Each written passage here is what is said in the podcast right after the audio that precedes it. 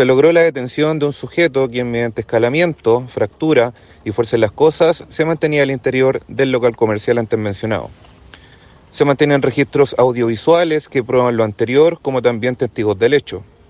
El imputado sería adulto de 38 años de edad, quien mantiene causas similares a anteriores, donde una de estas correspondería al delito de hurto, la cual se encuentra en calidad vigente, por lo tanto el detenido se pondrá a disposición de los tribunales competentes.